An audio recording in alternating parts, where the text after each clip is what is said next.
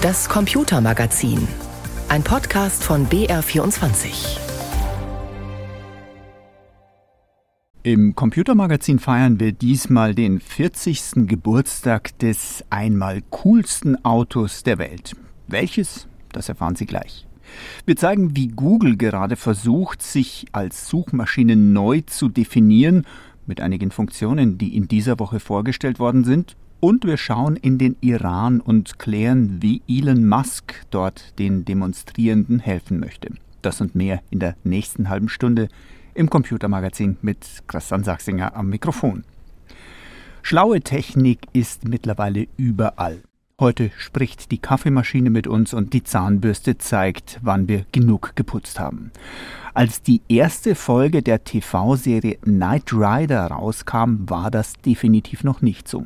Wohl deshalb fanden wir das sprechende Auto, mit dem David Hasselhoff rumgefahren ist, zu cool. Knight Rider lief am 26. September vor 40 Jahren das erste Mal im US-Fernsehen und aus diesem Anlass macht Nils Damz für uns nun den Kit-Check. Achtung, gleich ist es soweit. What? Der erste Satz von Kit ever. What would you like to hear? Was möchten Sie gerne hören? Deutsch spricht er aber auch. Leider bin ich nicht darauf programmiert, Ihre Wünsche zu übergehen. Die Story von Knight Rider in einem Satz. Ein Mann und sein Auto kämpfen gegen das Unrecht. Stark. Kit, der schwarze Sportwagen, hat also eine eigene Rolle und kann sprechen. Wünschen Sie Informationen über Silicon Valley? Das können unsere Autos natürlich auch, zumindest einigermaßen. Jetzt links abbiegen. Kennen wir. Aber Kit hat auch gecheckt, wie sein Fahrer drauf ist. Nein, ich will wissen, wer du bist und wieso du alles hörst. Es gibt keinen Grund für erhöhte Lautstärke. Und das wollen Autofirmen weiter ausbauen. Das Stichwort heißt, Emotionale Überwachung. Autos messen ja jetzt auch schon unsere Lenkbewegungen und erinnern uns daran, eine Pause zu machen. Kameras sollen aber auch unsere Augen beobachten und uns warnen, wenn die zufallen. Unser Blutdruck soll gemessen werden und auch die Stimme, denn wenn wir genervt sind, Also halt deine Klappe. startet dann automatisch beruhigende Musik. Danke, Kumpel. Kit konnte außerdem Telefongespräche abhören, Geldautomaten manipulieren, mit Hilfe von Mikrowellen Hubschrauber abstürzen lassen oder hatte auch einen Schleudersitz. Das alles ist in unseren Autos noch nicht so richtig Standard. Aber statt an einem Schleudersitz wird an was anderem hart getestet. Externe Airbags. Sensoren sagen dem Auto, Achtung, ein Zusammenprall ist nicht mehr aufzuhalten. Dann bläst sich unter der Tür oder Stoßstange super schnell ein großer Airbag auf. Der ist dann zwischen den beiden Autos und soll den Aufprall vermeiden. Danke, Kumpel. Und Kit konnte natürlich selbst fahren. Fahr nicht weg, ich bin gleich wieder da. Warum sollte ich? Autonomes Fahren und so gibt es ja auch schon, das ist klar. Aber in Deutschland muss bisher noch eine Fahrerin oder ein Fahrer eingreifen können. Hier in San Francisco gibt es Autos, die fahren durch die Stadt, da ist niemand mehr am Steuer. Habe ich schon gesehen, fühlt sich echt komisch an, das zu beobachten. Aber bis Autos wie Kit Kinder belehren Junger Mann, warum bist du nicht in der Schule? oder uns eifersüchtig anzicken, Den 56er Chevy, den ich auf der Highschool hatte, den hatte ich gern. Ach ja? dauert's wohl noch. Aber ansonsten kommen viele unserer heutigen Autos schon nahe ran an Kit aus den 80er Jahren. Nils Damz mit seinem Geburtstagsbeitrag zu 40 Jahren Knight Rider. Die meisten Menschen, die auf der Suche nach Informationen im Internet sind, machen eigentlich immer dasselbe. Etwas in das Google-Suchfeld eintippen, eine Liste von Links und Text erhalten, eines der Ergebnisse anklicken. Doch inzwischen eröffnen sich den Internetsuchenden neue Wege und das bringt Google unter Druck. Ich habe mich mit meinem Kollegen Gregor Schmalzried darüber unterhalten und er hat mir zu Beginn unseres Gesprächs erklärt, wie vor allem junge Menschen inzwischen die Video-App TikTok für ihre Internetsuche nutzen. Ja, das ist tatsächlich ein Phänomen geworden. Das alte textbasierte Internet ist in den Augen der Jugend, sage ich mal, ein bisschen angestaubt. Also Internet heute bedeutet für äh, 15-, 16-Jährige eben äh, nicht mehr Websites und Text und so weiter, sondern das bedeutet vor allem Video, Bild, Memes und all diese Sachen. Und da ist es nur folgerichtig, dass für viele der Dinge, für die man früher Google benutzt hätte, heute einfach TikTok benutzt wird. Also wenn man ein neues Restaurant sucht oder wenn man nach ähm, den äh, trendiesten äh, äh, Stiefeln des, der Wintersaison schaut, dann findet man die vielleicht am besten auf TikTok und nicht unbedingt im klassischen Google. Auch deswegen, weil unter dem Terminus Search Engine Optimization, also SEO, da hat sich ja eine komplette Kultur gebildet von Beratern und Fachleuten, die versuchen, ihre Website möglichst weit oben in die Google-Ergebnisse zu kicken. Nur ähm, hat dieser Skill nicht unbedingt was damit zu tun, tatsächlich die besten Ergebnisse zu liefern. Es geht vor allem darum, nach den Regeln zu spielen, die Google vorgibt. Das äh, lässt natürlich ein bisschen Freiraum für andere Informationssuchen auf anderen Apps. Also da tun sich neue Wege auf und das kann Google natürlich gar nicht gefallen. In dieser Woche gab es nun das jährliche Search On, so etwas wie die Hausmesse von Google und dabei hat der Konzern ein bisschen durchblicken lassen, wie man die eigene Suchmaschine umbauen will, um auf die neuen Herausforderungen zu reagieren. Eines der neuen Tools bei Google nennt sich Multisearch. Was verbirgt sich denn dahinter? Multisearch ist äh, genau das, wonach es klingt. Man sucht mit mehreren Dingen gleichzeitig und zwar mit einem Bild und mit Text. Es gibt schon länger diese Google Lens Funktion heißt die. Die bedeutet letztlich einfach, dass man äh, mit einem Bild suchen kann. Entweder äh, wo dieses Bild noch auftaucht im Web, aber das ist das praktische Beispiel. Sagen wir, äh, wir haben ein Foto von irgendwem gemacht und äh, wir möchten gerne wissen, wo hat dieser Typ da sein T-Shirt her? Das sieht endcool aus, das möchte ich auch. Das finde ich dann heraus, indem ich dieses Bild in Google lade, indem Google das T-Shirt erkennt und dann ausfindig macht, ah, und hier in diesem Online-Shop gibt's das und es kostet so und so viel. Jetzt hat Google diese Funktion noch ein bisschen aufgemotzt mit einer Multi-Search-Funktion, nämlich kann man jetzt auch noch Text angeben. Um in diesem T-Shirt-Beispiel zu bleiben, würde das bedeuten, ich kann jetzt eine Krawatte finden, die dasselbe Muster hat wie dieses T-Shirt. Also es ist letztlich ein Versuch von Google, so ein bisschen eine intuitivere Art der Suche zu bieten, die letztlich viel mehr Dinge möglich macht, die früher nur Zukunftsmusik waren. In letzter Zeit wird es ja auch immer beliebter, das Wort Reddit an eine Google-Suche dran zu hängen. So erhält man Ergebnisse aus den Communities der Social-Media-Plattform Reddit und ganz allgemein suchen viele Menschen oft gezielt vor allem Diskussionsbeiträge aus verschiedenen Foren. Wie reagiert denn da Google drauf? Es soll eine neue Funktion geben namens Diskussionen und Foren, wo quasi besonders Ergebnisse hervorgehoben werden, die sich aus organischen Gesprächen ergeben im Internet. Also in unserer Zeit, in der alles irgendwie algorithmisch optimiert wird und man gar nicht mehr sicher weiß, was kommt jetzt eigentlich von einem Menschen, was kommt von einem Bot, da kann das ganz hilfreich sein, sich einfach äh, sicher zu sein, okay, hier sind zumindest 99 Prozent der Posts tatsächlich von einem echten Menschen abgefasst worden. Ob die jetzt alle recht haben, ob man mit denen alle einer Meinung ist, das sei mal dahingestellt. Auch äh, Menschen können sich irren, aber im algorithmisch geprägten Internet ist es manchmal eben doch angenehm, auf äh, ja die Meinung echter Menschen zu stoßen und nicht nur auf die Meinung von Algorithmen.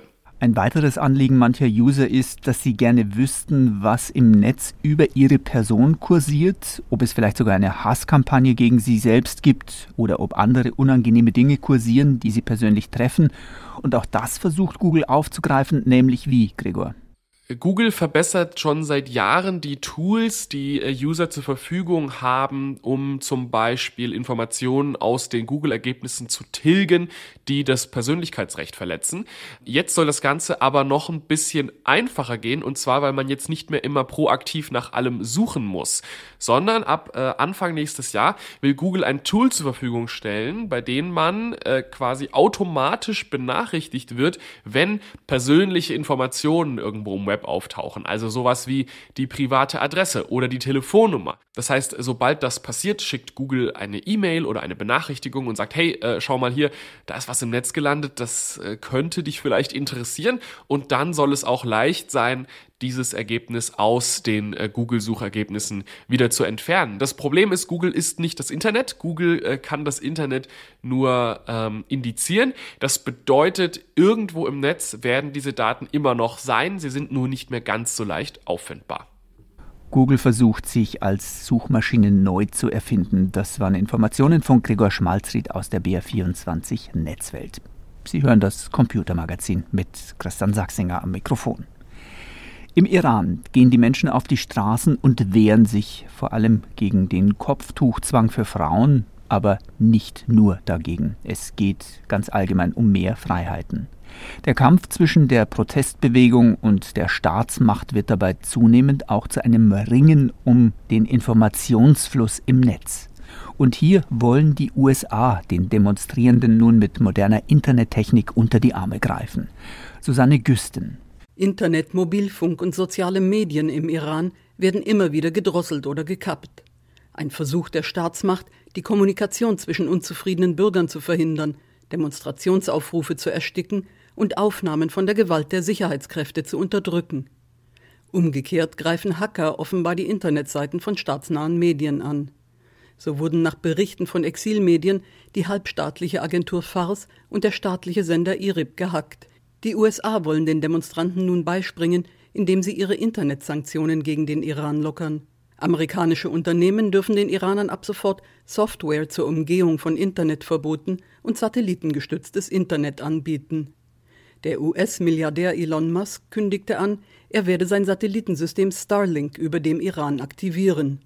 Das Unternehmen hat tausende Satelliten im All, die überall auf der Welt den Zugang zum Internet öffnen sollen. Der Jubel in den sozialen Medien ist groß, doch der praktische Nutzen ist umstritten. Omid Rezaei, iranischer Journalist in Deutschland, ist skeptisch. Was die USA angekündigt hat, also zur Lockerung der Sanktionen, was das Internet angeht, das könnte vielleicht mittelfristig, langfristig der einfachen Bevölkerung im Iran äh, einigermaßen helfen, die Blockade zu umgehen oder andere Wege zu finden, ins Internet zu kommen, besonders ins freie Internet, unzensierten Internet zu kommen, was äh, ja an sich eine gute Nachricht ist.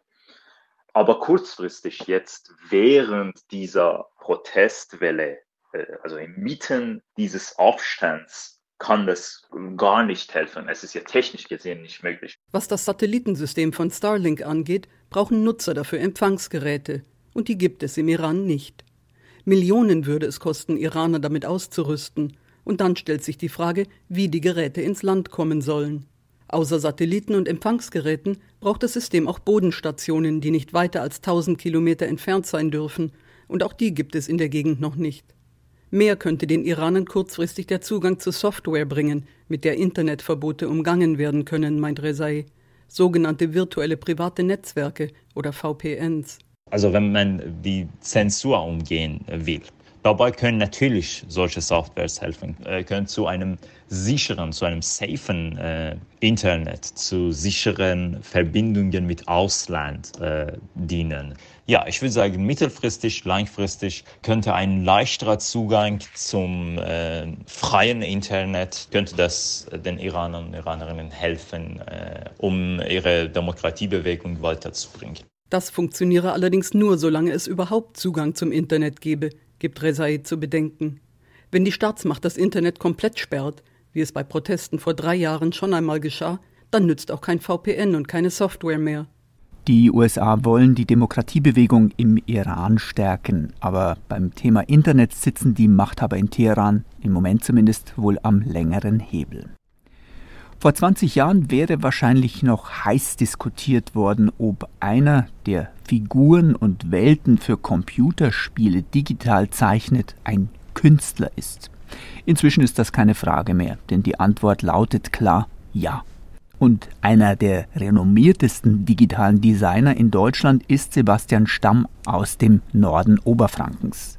Was er kann, zeigt er jetzt in seiner Heimat in einer Sonderausstellung Digitale Kunst ganz klassisch analog. Christoph Röder hat sich die Ausstellung für uns angeschaut. Es ist ein Kontrast, der sich dem Betrachter öffnet, der diese Tage die Sonderausstellungsräume des Museums Bayerisches Vogtland in Hof betritt. Mit eisernen Adlern beschlagene Treppen führen in altehrwürdige Gewölberäume und die sind gefüllt mit Computerspielen und Comicbüchern. Mit einem Beamer werden bunte, wimmelbildartige Digitalanimationen in einen Gewölbebogen projiziert. Ganze Welten stecken in ihnen. Deren Erschaffung, das sogenannte Worldbuilding, ist das zentrale Element der Werke von Sebastian Stamm.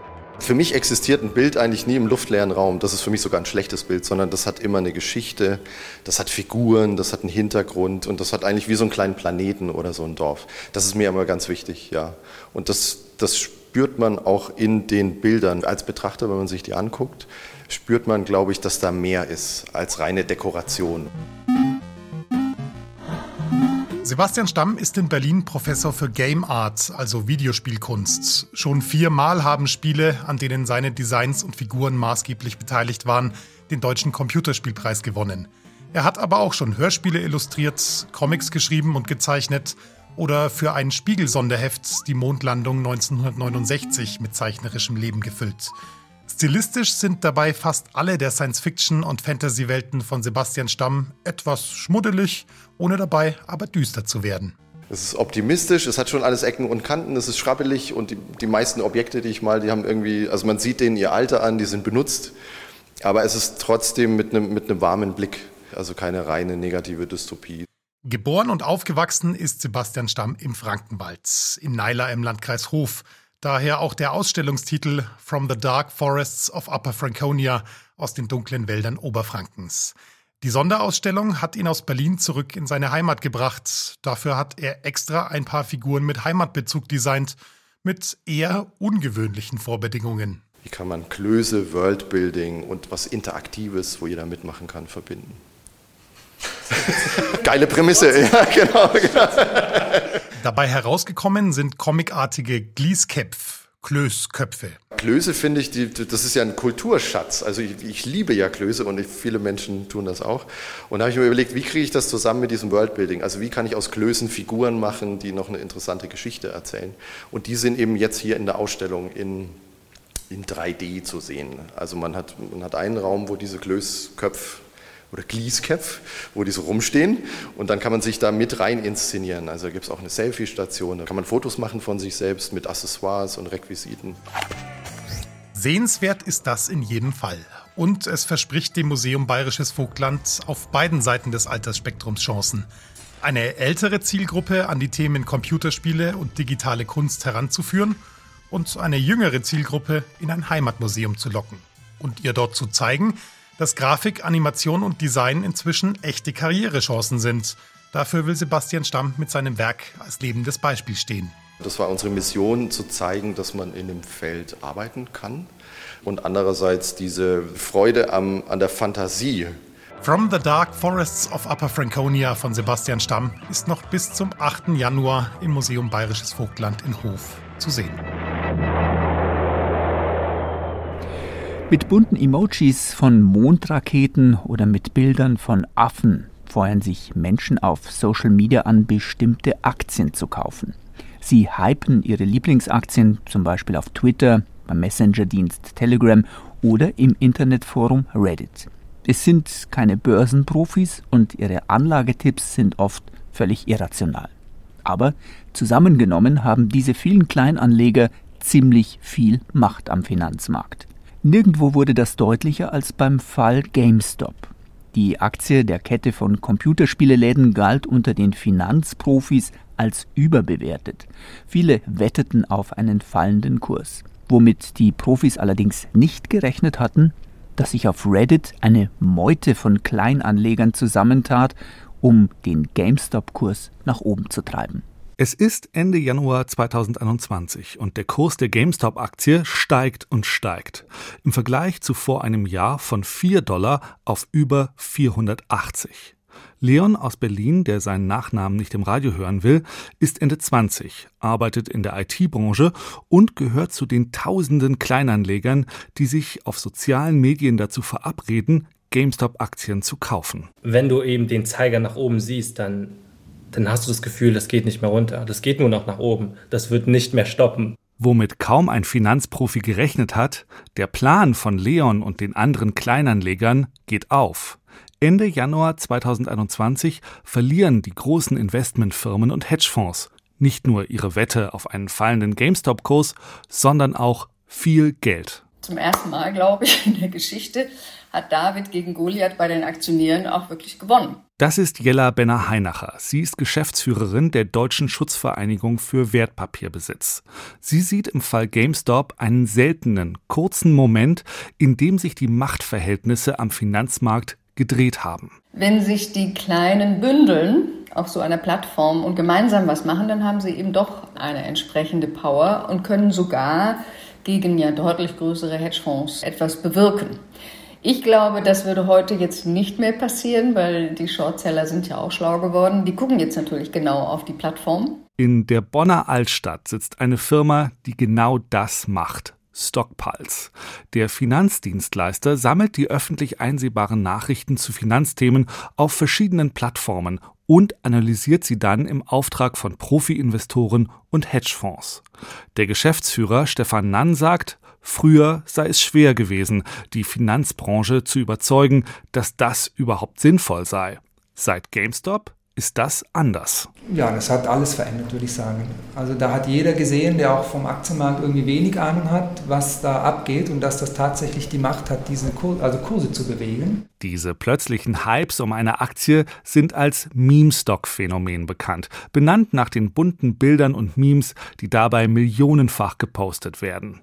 Bei GameStop kann Stefan Nann in seinem System sehen, dass kurz vor dem massiven Kursanstieg viel über die Aktie geredet wurde, und zwar sehr positiv.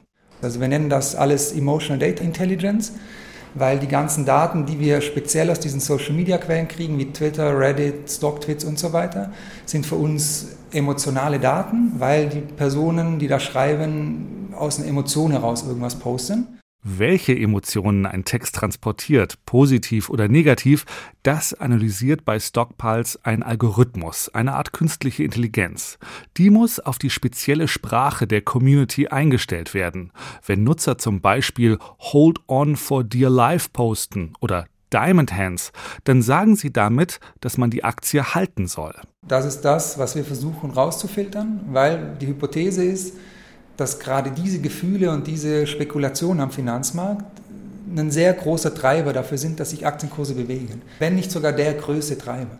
Stefan Nann ist mit seiner Social-Media-Auswertung auch auf der Suche nach Betrügern, die versuchen, Ramschwerte gezielt zu pushen und damit andere Anleger abzuzocken. Zwar sind solche Manipulationen immer noch die Ausnahme am Aktienmarkt, aber der nächste Aktienhype auf Social Media kommt bestimmt. Und dann wollen die Finanzprofis vorgewarnt sein, denn die Goliaths von der Wall Street verlieren eben nicht gerne gegen die kleinen Davids. Ein Beitrag von Hans-Christoph Böhringer war das und die ganze Geschichte von den Kleinanlegern gegen die Finanzriesen, die erzählt jetzt der neue BR-Podcast Memes und Millionen, die GameStop-Geschichte. Alle sieben Folgen gibt's ab sofort in der AD Audiothek oder überall, wo es Podcasts gibt. Und damit geht der Podcast des Computermagazins zu Ende. Die Sendung hören Sie jeden Sonntag um 16.35 Uhr und um 20.35 Uhr. Und wir sind die ganze Woche über weiter für Sie da mit Digitalthemen in unserer BR24 Rubrik Netzwelt. Am Mikrofon verabschiedet sich Christian Sachsinger.